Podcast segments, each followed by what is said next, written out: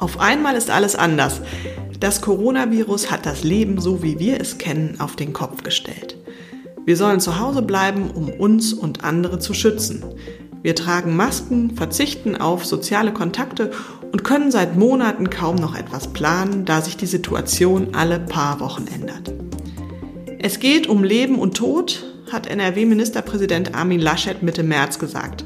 Trotzdem sollen wir Ruhe bewahren. Was macht diese Situation mit Menschen? Wohin mit unserer Angst? Wohin mit unserer Einsamkeit? Das fragen wir Universitätsprofessorin Dr. Irene Neuner, die kommissarische Direktorin der Klinik für Psychiatrie, Psychosomatik und Psychotherapie an der Uniklinik RWTH Aachen. Hallo, Frau Neuner. Hallo, Frau Müther. Apropos gesund, der Podcast aus der Uniklinik RWTH Aachen.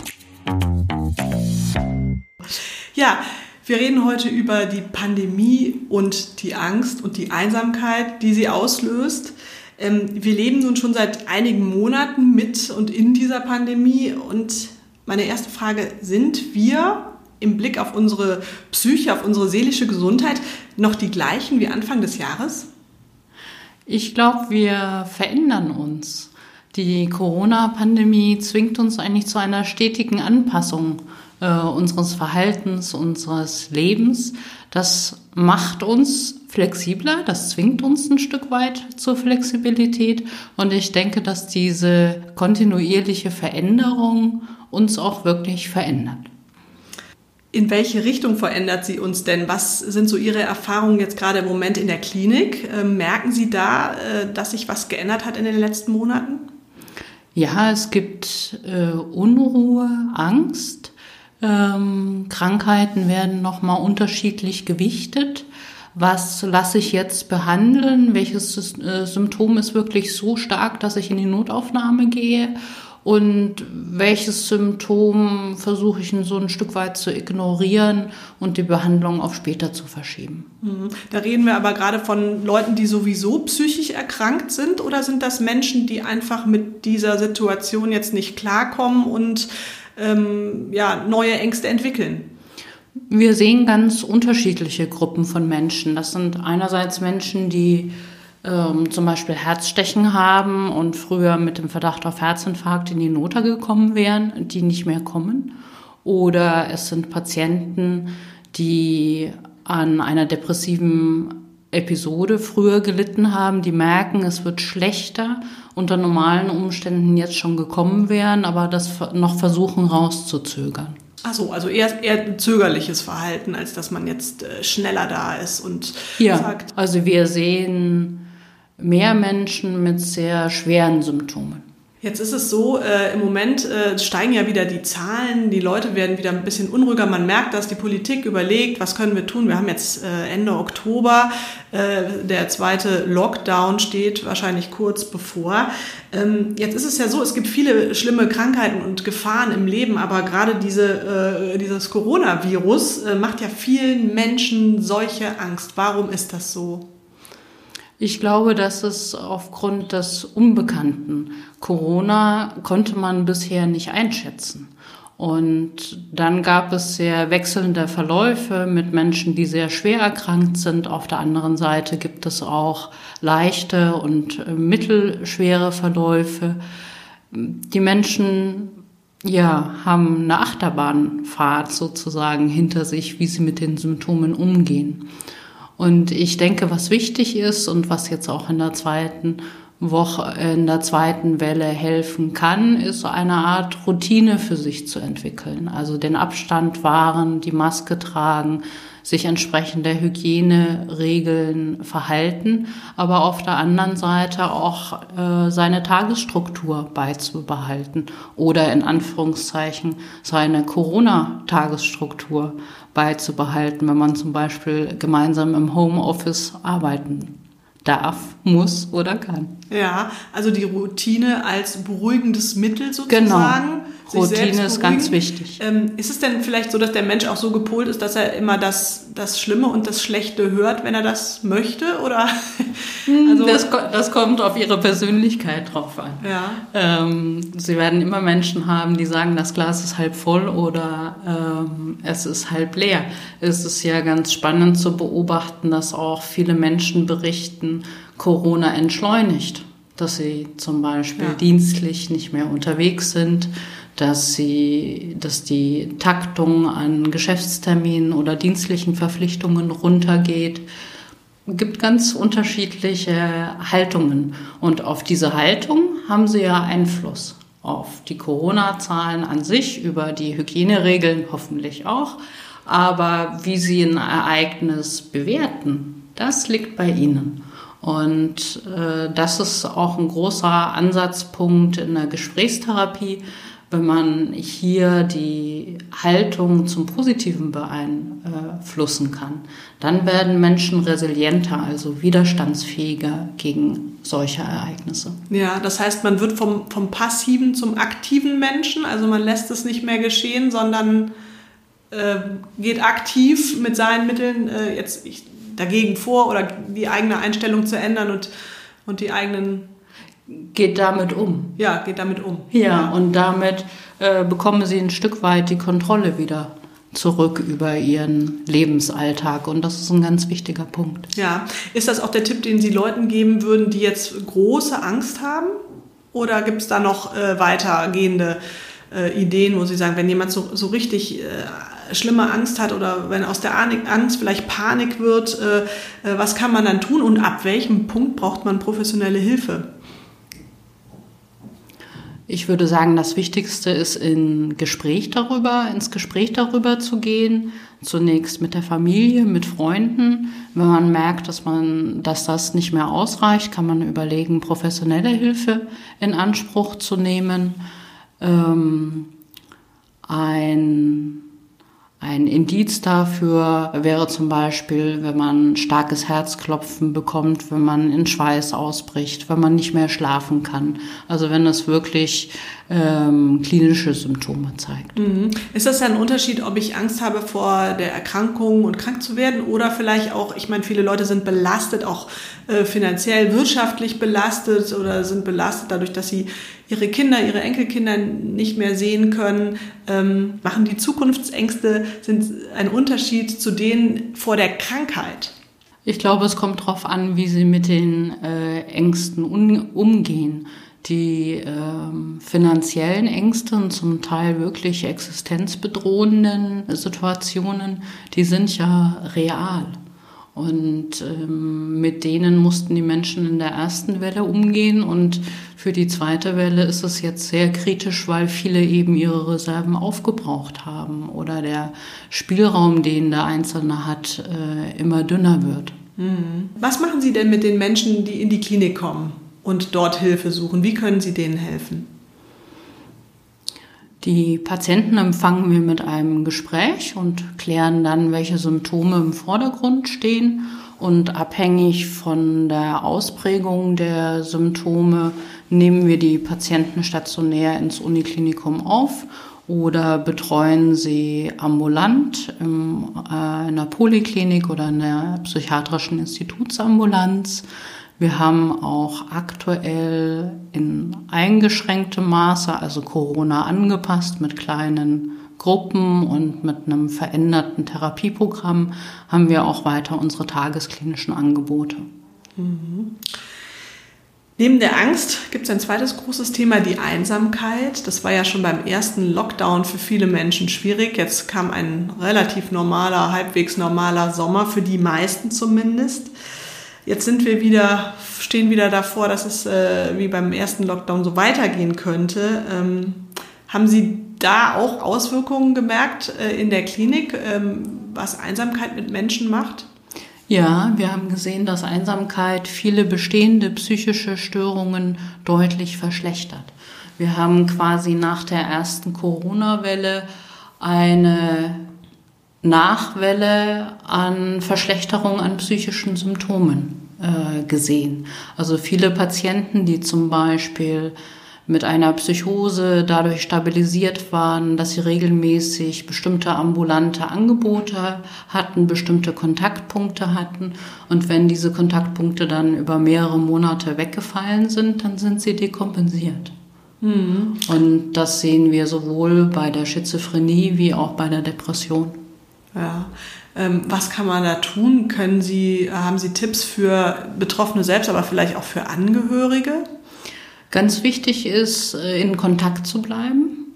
Und wenn es äh, in Personam nicht mehr geht, äh, dann bieten wir die Sprechstunden auch über Videosprechstunde an. Das ist sehr gut angenommen worden. Auch die psychische Betreuung von Studierenden der RWTH und der FH Aachen haben wir auf Online Videosprechstunden umgestellt.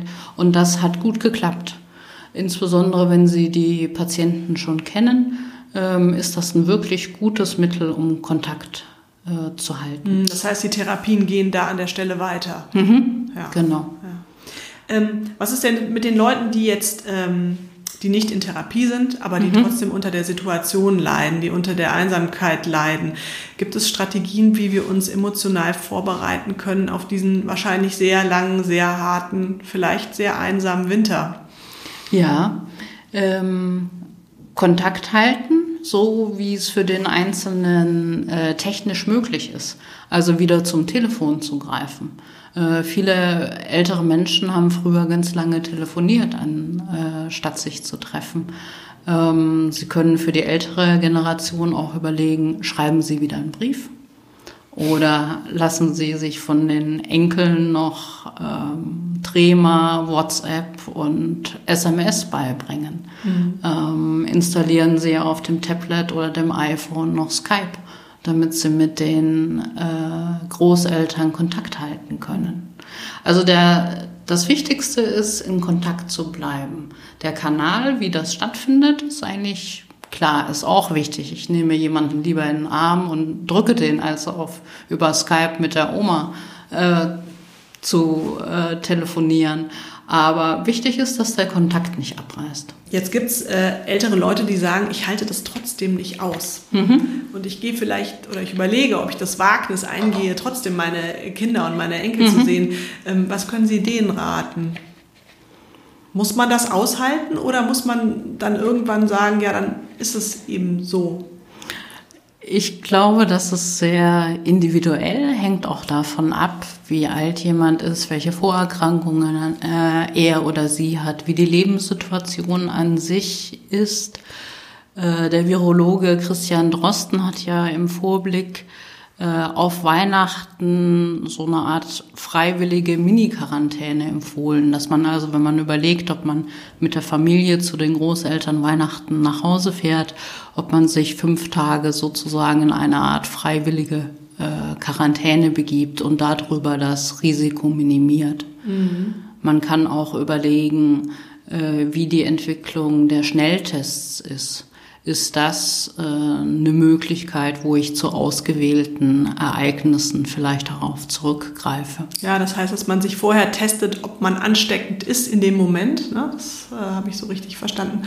Und dann, wenn man halt negativ ist, dann kann man für den Moment zumindest sich treffen und gefahrlos den Großeltern begegnen. Ähm, wo Sie gerade Weihnachten ansprechen, die Martinszüge, die Weihnachtsmärkte, das ist ja fast schon alles abgesagt und mhm. abgesetzt, was die dunkle Jahreszeit ja eigentlich schön macht. Ähm, wird das für unsere seelische Gesundheit äh, schädlich sein, dass wir all diese schönen Dinge jetzt dieses Jahr nicht machen können und dass man vielleicht auch diese Gemeinschaft nicht erleben kann, die man sonst gerade in dieser Zeit erlebt? Ja, ich glaube, es wird einem fehlen dass es einen jetzt nachhaltig verändert oder schädigt, glaube ich nicht. Ähm, ich glaube, es geht darum, dann innerhalb der eigenen Wohnung, des eigenen Hauses, innerhalb der eigenen Familie die Weihnachtsrituale aufrechtzuerhalten. Also Sie können ja äh, das Haus, den Garten schmücken, äh, Sie können Lichterbänder aufstellen. Ähm, Klar, ist eine große Weihnachtstafel mit allen ähm, ja. am schönsten. Aber auch da geht es dieses Jahr dann wieder um Veränderung, um Anpassung und Flexibilität. Ja, und vielleicht ak ak akzeptieren, dass es so ist. Ja, genau. Und wenn ich äh, das akzeptiere und meine Gedanken dann darauf lenke, wie kann ich es dann anders gestalten und wie kann ich es auch schön machen, das ist ein sehr eine sehr konstruktive Herangehensweise. Ja, also wir müssen uns alle etwas einfallen lassen für die nächsten Monate. Sozusagen. Und nicht den Kopf in den Sand stecken, sondern Lichterketten raus. Genau, genau. den Kopf darauf verwenden, wie kann ich es trotzdem schön machen. Ja, sehr gut. Ähm, jetzt gibt es natürlich auch Ereignisse, die lassen sich nicht so einfach verschieben, nachholen oder man sagt, nächstes Jahr wird es alles wieder besser. Ich denke da jetzt zum Beispiel an eine Hochzeit oder mhm. an einen runden Geburtstag wo man sich lange darauf freut und vorbereitet. Auch das fällt ja jetzt momentan weg. Ähm, glauben Sie, dass Menschen, die jetzt ihre Hochzeit nicht äh, mit 150 Leuten, sondern mit fünf Leuten feiern müssen, dass denen das irgendwann mal, ja, ich sage jetzt mal, auf die Füße fällt, weil das ja schon ein Ereignis ist, das man eigentlich wahrscheinlich anders geplant hätte? Hm, ich glaube, es hängt davon ab, wie Sie damit umgehen. Ähm, wenn Sie sagen, das ist jetzt so und wir feiern jetzt zum Beispiel unsere Hochzeit standesamtlich und wenn Corona vorbei ist, dann machen wir nochmal eine große kirchliche Hochzeit, wo wir alle Gäste einladen, dann können Sie es ein Stück weit kontrollieren. Mhm. Also ich höre hier heraus, Akzeptanz, selber kontrollieren, was passiert ähm, und ja am Ball bleiben mit neuen Ideen und sich auf die Situation einstellen. Ist das so? Kann man das ja. so zusammen, genau. zusammenfassen? Ja. ja. Ähm, Frau Neuner, es gibt ja auch durchaus Leute, die äh, das genau gegenteilige Problem haben, nämlich nicht die Einsamkeit, sondern die Quarantänesituation mit der kompletten Familie. Das wird ja auch immer mehr jetzt wieder. Ähm, was können Sie denn Leuten raten, die in diese Situation geraten, dass sie sich nicht nach einer Woche die Köpfe einschlagen? Auch, dass in der Familie eine Routine etabliert wird. Also, dass man, auch wenn man in Quarantäne ist, trotzdem aufsteht, einen geregelten Arbeits- oder Tagesablauf hat, dass klar ist, wer wo arbeitet, wer wo spielt, wem welches Reich sozusagen gehört und da auch Rückzugsmöglichkeiten einbauen, auch wenn das schwer ist. Hm. Also das Lotterleben äh, in der Quarantäne ist nicht der richtige Weg. Nee, die Routine ist besser. Mhm. Ja, okay. Jetzt ist es so, äh, äh gerade steht es ja schon wieder zur Debatte, ähm, dass äh, die Regeln nochmal verschärft werden, ähm, dass wir mehr Abstand halten, weniger Kontakte haben. Ähm, führt so etwas vielleicht nicht auch zu einem Art Misstrauen anstatt zu einer äh, Solidarisierung? Also besteht diese Gefahr auf Dauer? Hm, ich denke, mit der Corona-Pandemie ist es vergleichbar wie mit anderen Krisen. Und Helmut Schmidt hat gesagt, in der Krise zeigt sich der Charakter. Und ich glaube, das ist unabhängig von quasi dem Auslöser der Krise. Ähm, das gilt für die menschliche Persönlichkeit. Ja, glauben Sie denn, dass die Gesellschaft da gestärkt daraus hervorgehen kann? Ähm, wie schätzen Sie die, den Charakter der Deutschen oder der, der, der Menschen generell ein? Also ich habe in der ersten Welle ganz viel Solidarität, Hilfsbereitschaft äh, erlebt. In der Klinik ein gemeinsames Wir schaffen das. Ähm, ich glaube, dass die Gesellschaft da gestärkt hervorgeht. Mhm. Wie bereiten Sie sich in der Klinik selber vor jetzt auf die kommenden Monate?